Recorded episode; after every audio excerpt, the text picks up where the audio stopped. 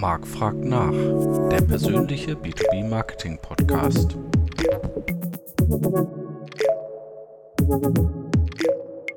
Hallo, liebe B2B Community, es ist wieder Zeit für Marc fragt nach.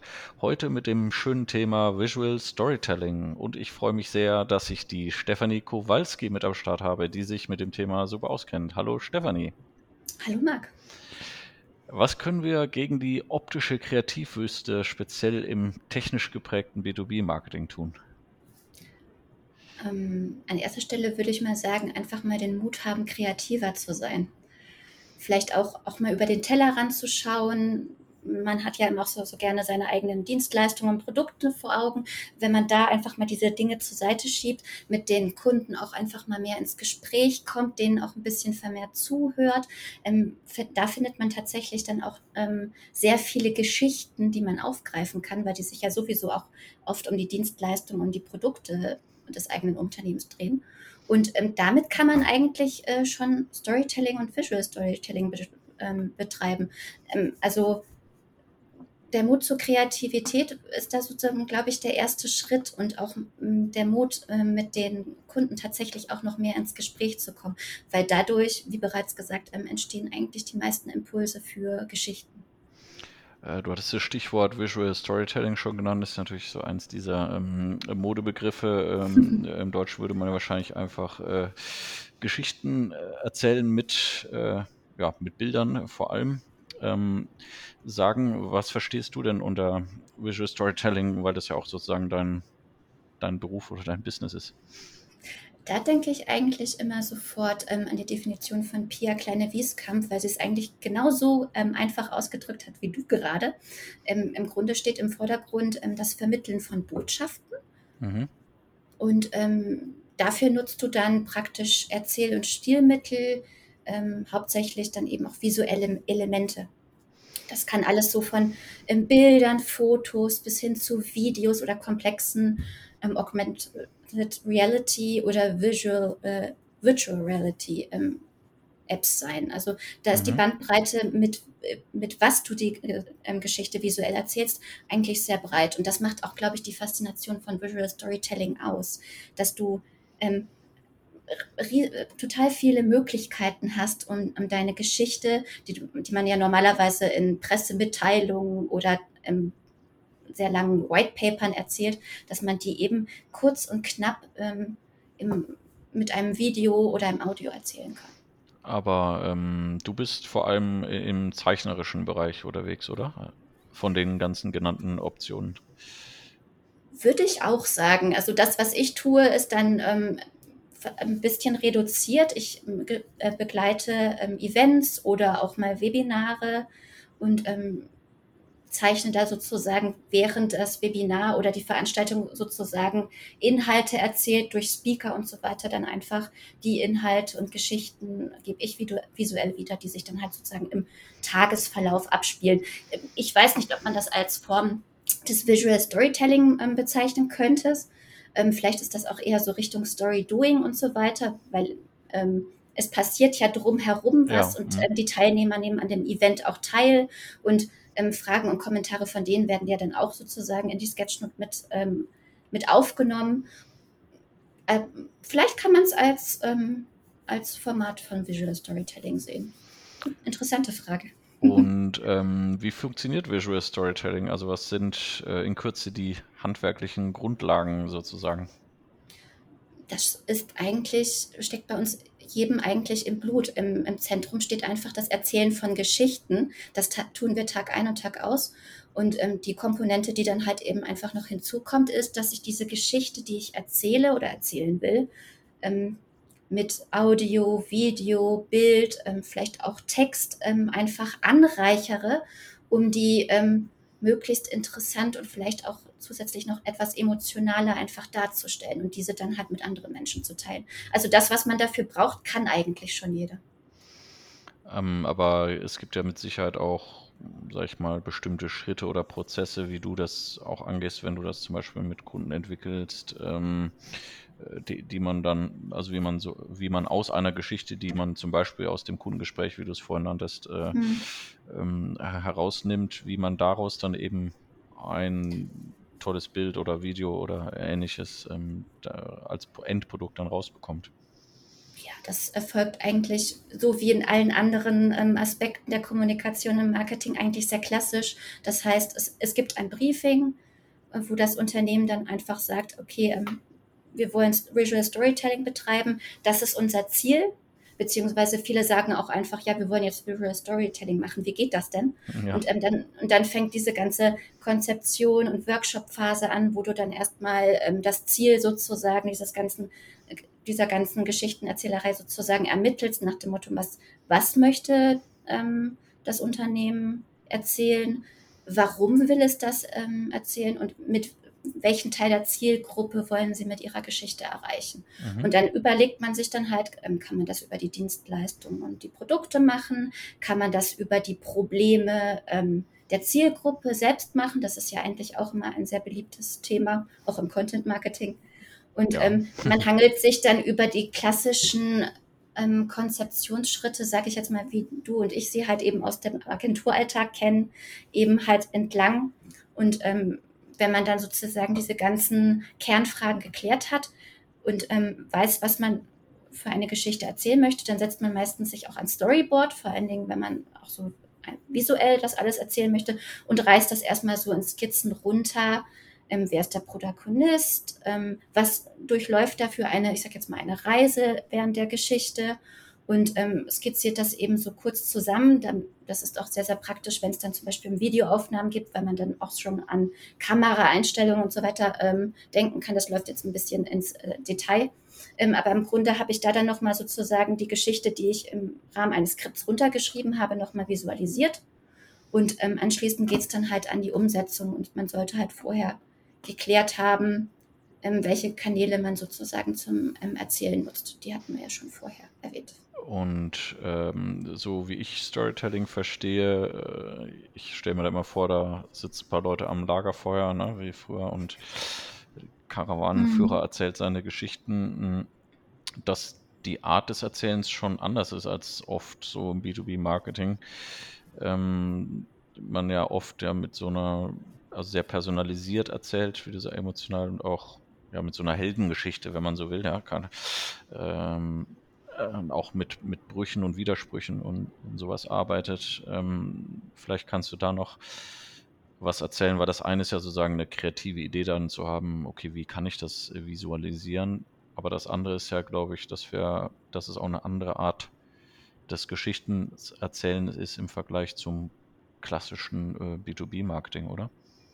Das baut vielleicht auch auf die Frage auf, ähm, auf welche, For also welche Formen man sozusagen zum Geschichtenerzählen einsetzen kann. Mhm. Ähm, da denke ich dann zum Beispiel, ich meine, das Klassischste hast du ja auch schon genannt, die Heldenreihe. So, dann gibt es noch das, was man in der Grundschule bei Aufsätzen gelernt hat, dass man äh, eine Einleitung hat, also ein Thema einführt. Dann hat man eine Problematik oder eine Herausforderung im Hauptteil und im Schluss hat man dann diese Problematik gelöst. Ich glaube, sowas ähm, findest du auch oft im B2B-Bereich einfach mhm. auch wieder. Ähm, ja, Case Studies oder so, ne? Äh, genau, genau klassisch, genau. Ja, ne? Mhm. Mhm. Aber ähm, viele versuchen jetzt schon, ähm, wenn man zum Beispiel auch den, ich weiß nicht, ob du den äh, Like Bosch, diese Videos kennst, zum Beispiel von äh, Bosch oder jetzt Shot habe ich auch gesehen mit ihrem mhm. Rezeptionisten neulich oder so, die da ähm, andere Wege gehen, eben um die, die Werte der Marke zu erzählen, ohne eigentlich über oder nur am Rande über das Produkt eigentlich ähm, zu sprechen. Sind das auch so Techniken, die du verwendest, um auch so ein bisschen Kreativität aus den Unternehmen rauszulocken, sozusagen? Hm, da setze ich tatsächlich auch schon ähm, eher auf Story Living oder Storyscaping. Das geht so in die ähm, eher so Richtung, auch Richtung Geschichte und weg von der Marke. Also Story Living ist dann eher so, ähm, dass ich eine Geschichte entwickle oder konzipiere, die fertigstelle und die dann sozusagen die Zielgruppe sozusagen erleben kann. Da ist dann auch meistens auch gar kein Wort von der Marke oder dem Unternehmen selber. Da geht es dann einfach sozusagen eher um die, ich sage jetzt mal Customer Experience. Das ähm, ist ja vielen Leuten ja auch wieder aus dem Inbound oder Content Marketing geläufig.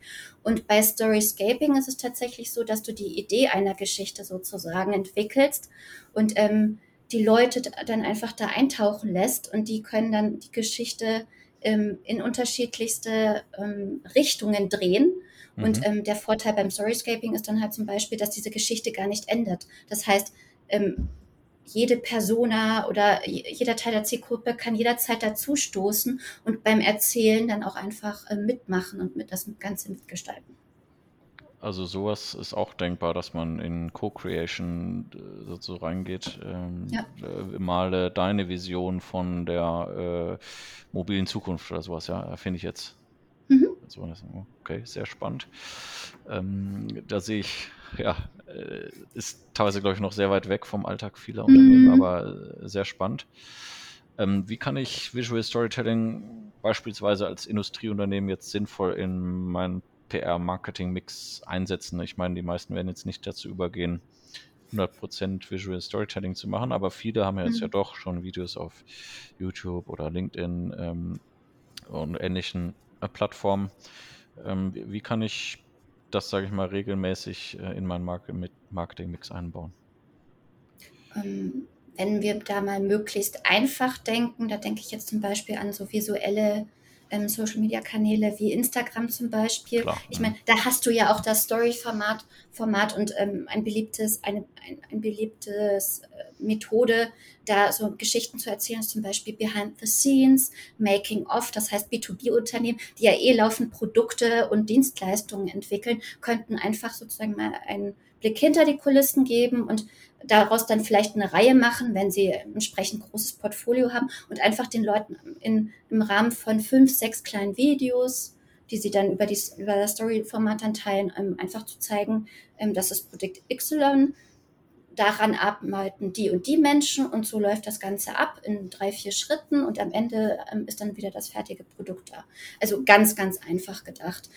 Daran angeknüpft, einfach wie auch schon am Anfang gesagt, einfach mal ins Gespräch mit den, mit den eigenen Kunden kommen. Mhm, da kann der Vertrieb auch oft sehr helfen oder auch die ähm, Sales-Leute, weil die tatsächlich ja auch eher im regen Austausch dann ähm, der, mit der Zielgruppe stehen und da einfach auch mal nachfühlen, okay, was sind gerade die Probleme, wo sind so die Pain Points und auch sowas kann man dann aufgreifen und ähm, das dann vielleicht als ähm, kleine Geschichte sozusagen verpacken, nach dem Motto Einleitung, Kunde XY hatte das Problem, im Hauptteil kommt dann das Unternehmen als Retter und bringt ihm das Produkt und am Ende ist ähm, der, der Kunde zufrieden, weil sein Problem gelöst wurde, wenn man es auch noch ganz einfacher denken möchte. Also es hilft immens einfach mal ähm, der eigenen Zielgruppe zuzuhören und äh, zu schauen, was die hm. sich vielleicht auch für Geschichten erzählen. Das sowieso, ja, das wundert mich eh total, dass das so wenig genutzt wird von vielen Unternehmen. Bei vielen hat man an, äh, den Eindruck, dass die Angst haben, ihre Kunden anzurufen, äh, mhm. wo ich mich frage, okay, da scheint mit eurem Kundenservice irgendwas nicht zu stimmen, wenn man Angst hat, seinen Kunden anzurufen. Oft, oft ist es tatsächlich aber auch einfach immer noch diese Silo-Denke, also dass Total, zum Beispiel ja. Marketing nicht mit Kommunikation redet oder die beiden dann auch eben nicht mit Vertrieb und Sales. Und Absolut. wenn man das predigen wir ja auch ständig, wenn man diese Synergien zwischen all diesen Abteilungen halt nutzen würde, ähm, kämen da am Ende sicherlich auch sehr viele spannende äh, visuelle Geschichten bei Ja, total, ja. Manchmal fragen uns ja auch Kunden so, oh, wir, haben, wir haben keine Ideen, ähm, was sollen wir denn an Content machen und so, wo ich sage, das ist bei uns noch nie irgendwo ein Problem gewesen. Jedes mhm. Unternehmen hat so viele Geschichten äh, und ähm, dann äh, heißt es dann auch, ja, so schwierig, da überhaupt mal an Kunden ranzukommen und so. Und gleichzeitig hörst du dann aber, dass pro Jahr, weiß ich nicht, 100 Kunden in der Zentrale äh, zu Terminen sind, mhm. weil die mhm. da zum Beispiel Produktvorschauen, äh, also Demos kriegen und so weiter, wo ich sage, die Termine sind doch da, du brauchst nur die zwei Stockwerke runtergehen und dem Mikro hinhalten. Ne? Ähm, also mhm. da, da, da wird oft zu, viel zu kompliziert gedacht, ähm, habe ich den Eindruck. Ne?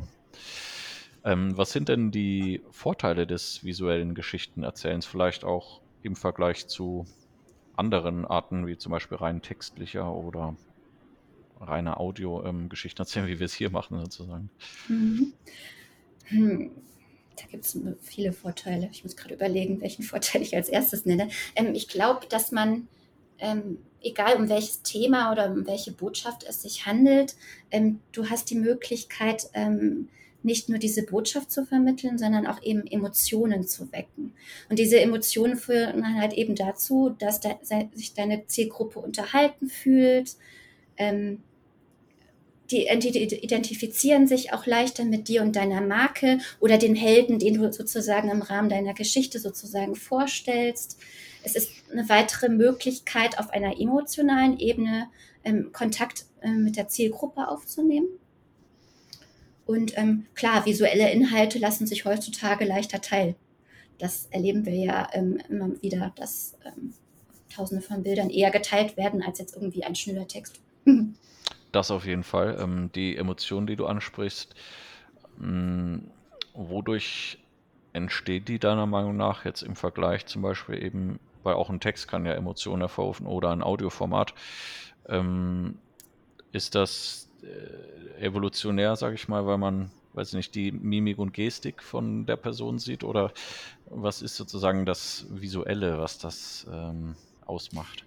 Da steckt natürlich auch mehr oder weniger ein ausgeklügeltes System und sehr, sehr viel, äh, mehrere Jahrhundert Menschenerfahrung natürlich drin. Das basiert im Endeffekt auch so auf Psychologie und ähm, Sprache der Farben und Schriften und Bildsprache und das, was auch du angegeben hast, so Gestik, Mimik, ähm, all das setzt man natürlich auch sehr gezielt dann in visuellen Geschichten ein, um dann bestimmte Emotionen zu wecken. Das heißt, wenn ich jetzt zum Beispiel sehr viel mit der Farbe Grün arbeite, würde ein Inhalt anders ankommen, als wenn ich jetzt zum Beispiel mit der ähm, Farbe äh, Rot sozusagen sehr viel arbeite. Also ähm, es gibt da, ich sage jetzt mal, Trigger, die man bei der Zielgruppe dann natürlich nutzen kann, weil die bei uns eigentlich alle funktionieren. Und ähm, so kann ich dann auch ein bisschen ähm, diese Emotionalisierung auch ein bisschen ähm, pushen, sage ich jetzt mal. Mhm. Das, steuern. Das gelingt nicht immer und das muss man natürlich auch mit Vorsicht angehen.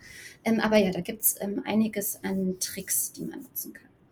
Und ähm, wir hatten es vorhin schon leicht angedeutet, welche Formen dieser Geschichten gibt es. Also die Heldenreise hatten wir vorhin schon. Äh, oder dieses klassische Schulaufsatz oder Case Study. Äh, gibt es noch ähm, andere Formen des Visual Storytellings? Ja, das, was ich auch schon vorher auch schon erzählt hatte, dass man tatsächlich ähm, mehr die Geschichte in den Vordergrund pusht und das dann dann zum Beispiel den Leuten eine Geschichte erlebbar macht, also das mit dem Story Living. Kannst oder du da das, ein äh, Beispiel mhm. nennen äh, für so ein äh, Story Living? Da fällt mir spontan jetzt äh, direkt nichts ein. Es gab mal eine, ich glaube, das war eine polnische Biermarke, da bin ich mhm. mir nicht ganz sicher. Ähm, die ähm, Leute mal auf, ähm, im öffentlichen Raum so eine VR-Brille ähm, aufgesetzt hat, mhm. nach dem Motto, ähm, erlebe mal ähm, zum Beispiel Irland und das ähm, Flair und so weiter. Und dann haben sie halt eben so ein Video abgespielt in der VR-Brille und die haben das dann so erlebt. Und rund um sie herum wurde dann praktisch so ein irisches Pub aufgebaut. Und als die im Video dann in diesem ähm, Pub sozusagen angelangt sind, endete das Video. Sie haben die Brille hochgehoben und waren total ähm, überrascht, dass sie dann tatsächlich in diesem Pub standen. Okay, und dann gab es dann natürlich auch äh, ähm, Schauspieler, die dann noch mit denen ein bisschen ja. interagiert haben und so weiter. Also das wird mir jetzt spontan einfallen. Ja, okay, das ist auf jeden Fall ein sehr gutes Beispiel, ähm, wo auch bestimmt viele Leute Spaß dran hätten, ähm, das mal zu erleben. Hm. Wobei ich tatsächlich sagen muss, wenn wir auch an den B2B-Bereich ähm, denken, ist man wahrscheinlich, wenn man es auch einfach mal antesten will, was ähm, Finanzen und Ressourcen auch angeht, tatsächlich ähm, ist es am besten, wenn man da tatsächlich auf die, das klassische Format oder wie wir es auch jetzt genannt haben, Aufsatzformat setzt oder auch sich einfach mal an der Heldenreise probiert. Dann ähm, und ich denke auch bei äh, Events und Veranstaltungen, hast du ja auch schon angedeutet, ist bieten sich auch immer viele Möglichkeiten, ähm, mhm. was zu machen. Ne? Ja. Ähm, was macht denn eine gute visuelle Story aus, aus deiner Erfahrung, die wirklich im Gedächtnis bleibt, also sich auch unterscheidet und auch gerade diesen emotionalen äh, Faktor, den du ansprachst, äh, ja, also sich verankert bei einem. Ne? Da muss ich tatsächlich immer gleich ähm, an die Apple-Werbung ähm, denken, wie zum Beispiel die sie mit dem Schauspieler The Rock gemacht haben und so weiter. Also ähm, in wenigen Sekunden hat man eben sofort erkannt, ähm, welche Marke das ist, ähm, wer da sozusagen die Hauptrolle spielt. Deswegen würde ich sagen, ähm, eine gute Visual Story hat hat eine klare, eindeutig erkennbare Bildwelt, mhm. die man vielleicht auch schon irgendwie mit ähm, der Marke oder dem Unternehmen in Assoziation bringen kann. Und damit dann vielleicht auch so ein bisschen ein Gefühl der, das habe ich doch schon mal gesehen, ähm, vermittelt. Mhm. Ähm, dann natürlich ähm, eine visuelle Story, die ähm, Emotionen auslöst, ist besonders gut. Das kann jede Form von ähm, Emotion sein. Und ähm, wenn es zum Beispiel jetzt, wenn wir an die klassische Heldenreise denken, würde ich sagen, ähm, eine Visual Story mit einem hohen Identif Identifikationsfaktor. Das heißt, dass man einen, einen Helden hat, der so aus, aus dem Alltag zu sein scheint, mit dem, der dann sehr viele Charaktereigenschaften von der Zielgruppe hat ähm, oder ein Problem, das nun mal jeden durch den Alltag begleitet und die Menschen sagen, boah, das Problem hatte ich vor kurzem auch. Die Marke oder das Unternehmen hat mich verstanden. Also, dass man damit dann einfach auch ein bisschen spielt, das, das, ist für, das macht für mich eine gute Story aus. Mhm. Und ähm, welche Regeln muss ich beachten, äh, wenn ich sozusagen mich an, an das Erstellen so einer visuellen äh, Story mache. Du hattest da, glaube ich, auch mal mhm. so äh, zehn Punkte oder sowas ähm, zusammengefasst. Ja. Ich würde mal drei bis vier aufgreifen, von denen ich denke, dass sie so eigentlich am wichtigsten sind. Ähm, das Geschichtenerzählen ist ja an sich etwas sehr Menschliches. Deswegen mhm. würde ich auf jeden Fall sagen, ähm, dass die Menschlichkeit auf jeden Fall im Fokus stehen muss. Ja. Es geht nicht um das Unternehmen, es geht nicht um die Marke, es geht auch nicht um das Produkt oder die Dienstleistung. Ähm, es geht tatsächlich um den Menschen, der das Problem hat oder der eine Herausforderung hat oder ähm, wenn man es auch anders betrachtet, man möchte ja mit der Geschichte auch Menschen ansprechen. Das sollte man dann halt eben im Hintergrund behalten. Weil ähm, wenn man wieder anfängt, ähm, ein, ein Produkt zu sehr ins Licht zu rücken, dann, dann ist es eigentlich im Endeffekt dann wieder auch nur Produktwerbung. Wenn ich zu viel über das Unternehmen rede oder mich darauf fokussiere, dann, ähm, dann ist es einfach nur ähm, ja, Corporate Marketing ja. oder ähm, genau, so, so, etwas. Also das finde ich sehr wichtig. Ähm, wenn man wirklich bewusst Visual Storytelling ähm, betreiben möchte oder einsetzen möchte, dann ähm, sollte man versuchen, ähm, weniger Text einzusetzen oder auch ähm, wenig Gesprochenes. Man sollte die ähm, Bilder sprechen lassen. Deswegen ist es ja auch so wichtig, eben sich ein klares eine klare Bildsprache zu entwickeln eine, eine visuelle Geschichte ist auch dann wirklich gut, ähm, wenn du sie auch ohne ähm, ohne das gesprochene Wort sozusagen erzählen kannst. Das heißt, ähm, das haben wir auch heutzutage, man spricht ja auch immer von Mobile First. Das heißt, wenn ich jetzt zum Beispiel auf Facebook oder LinkedIn dann so ein Video laufen sehe, läuft das ja meistens stumm und ähm, der Betrachter muss diese, ähm, diese Inhalte verfolgen können, ohne dass er tatsächlich den Ton hört oder irgendwelche Untertitel hat. Wenn mir das gelingt, dann ist meine Geschichte schon sehr gut. Was ich ähm, heutzutage auch noch wichtig finde, ähm, ist das Thema Ehrlichkeit. Mhm. Es, das erleben wir ja auch jetzt gerade wieder, ähm, wie, wie, wichtig da einfach auch ähm, ein gewisses Maß an Transparenz auch ist oder auch, dass man nicht ähm, in seinen Botschaften Versprechen geben sollte, die man als Unternehmen selber gar nicht einhalten kann. Das sollte man dann natürlich beim Geschichtenerzählen auch nicht machen. Das heißt, es sollte um realistische Probleme geben. Das Produkt sollte oder die Dienstleistung sollte die, ähm, das Problem wirklich beheben können. Und ähm, es sollte vielleicht auch im weitesten belegbar sein, dass, ähm, dass, dass das Produkt oder die Dienstleistung auch schon äh, Menschen geholfen hat, das, ihr Problem zu lösen. Also das finde ich sehr wichtig, das Thema Ehrlichkeit und, und Transparenz auch irgendwo ein Stück weit. Absolut, ja, da fällt mir auf jeden Fall so Nachhaltigkeit ein oder so. Mhm. Ja, sehr viel Storytelling äh, derzeit betrieben wird, aber mh, mm, ja, vieles ist dann schon eher Phantasialand, sage ich mal, was da ähm, bei rauskommt. Ne? Ja, das, es geht vieles in Richtung Whitewashing auch aus. Das Total. heißt, ja. Ja, und ähm, äh, richtig fand ich auch den Hinweis mit den Menschen im Mittelpunkt stellen. Ich meine, das gilt nicht nur fürs Visual Storytelling, sondern generell mhm. fürs Content Marketing und so und dann Neudeutsch irgendwie Human to Human. Ähm, Mhm. Äh, grundsätzlich ist, glaube ich, jedes Marketing dann erfolgreicher, wenn es halt Emotionen anspricht. Ähm, Im B2B mhm. funktioniert das trotzdem noch ein bisschen anders, glaube ich, weil ähm, einfach dann noch mehr rationale Faktoren bei Kaufentscheidungen eine Rolle spielen und die Buying Cycles länger sind und so weiter und so weiter. aber im Endeffekt möchte trotzdem der B2B-Käufer sich angesprochen oder abgeholt fühlen aus seiner Lebenswelt. Deswegen, ich glaube, Mhm. diese, ich nenne es mal Kundenperspektive, ist auf jeden Fall das Entscheidende dabei, ne? dass man nicht so sehr Ja. aus dem Unternehmen heraus, sondern eher aus den Kundenwelten heraus ne? das macht. Mhm. Ich, ich werde auch immer oft gefragt, wo man Visual Storytelling in, im Rahmen der Kundenreise oder neu modernen ähm, Buyer Journey einsetzen sollte. Und im B2B denke ich halt auch immer sehr stark, dass es immer auch etwas gut in der für die erste Phase ist, um sozusagen auch, also Aufmerksamkeitsphase auch ähm, genannt oder Awareness Stage oder Phase, ähm, wo man die Leute einfach nochmal Emotionen mit Emotionen sozusagen abholt und sagt so, hey, hier sind wir, beziehungsweise ähm, hier haben wir ein tolles Produkt, ähm, wir haben da eine Geschichte mit erzählt, schau dir das doch mal an. Und über, über diesen ähm, Weg oder Hebel kriegst du die Leute dann halt auch dazu, sich mehr mit deiner Marke zu beschäftigen, wenn du es halt schaffst, ähm, vorher ein bisschen zu emotionalisieren und zu begeistern. Auf jeden Fall. Und äh, Technik und Kreativität müssen sich ja auch nicht ausschließen, wenn man jetzt zum Beispiel Infografiken nimmt. Da kann man ja eben Daten in einer Weise aufbereiten, dass sie eben leichter verständlich sind und ohne Tonnen an Texterklärung und so weiter. Ne? Insofern, Mhm. das, äh, auch das wird noch vergleichsweise wenig genutzt. Äh, leider. Ähm, kannst du vielleicht noch so ein, zwei gelungene Beispiele, ähm, sag ich mal, aus, vielleicht auch aus deiner Arbeit nennen? Idealerweise natürlich sogar vielleicht aus dem B2B oder Industriebereich, wenn dir da irgendwas, wenn es auch nicht von deiner Arbeit ist, ist auch egal, aber Mhm. ähm, wenn du da noch ein, zwei schöne Beispiele hättest. Ähm, spontan denke ich da zum Beispiel an Cisco.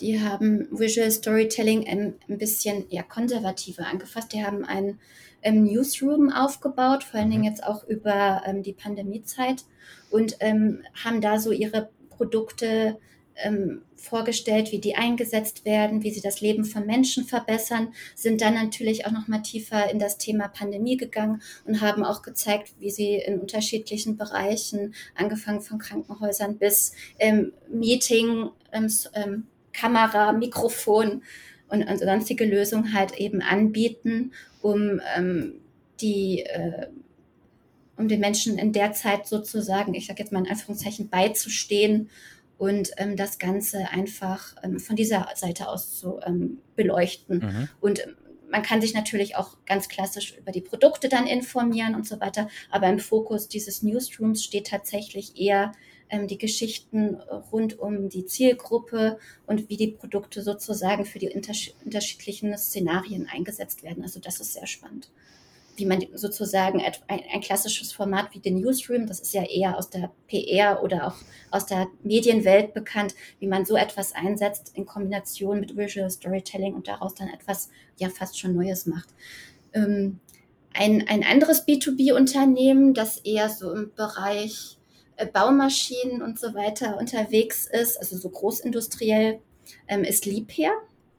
Und ähm, die nutzen tatsächlich eher so B2C-Ideen, ähm, und Inhalte, um ähm, ihre Produkte, ich meine, das sind ja riesige Maschinen, ähm, auch etwas emotionaler da, darzustellen, die Leute so dafür zu begeistern. Also es gibt eine riesige Fanbase ähm, auf Instagram, die sie da schon aufgebaut haben. Ähm, auf LinkedIn sind sie mit diesen Geschichten auch unterwegs und man muss sich das so vorstellen, dass, ähm, dass Mitarbeiter von denen auf der Baustelle dann mit diesen ähm, Masch riesigen Maschinen ähm, Dinge machen. Das ist dann so mit ähm, lauter Musik manchmal auch unterlegt.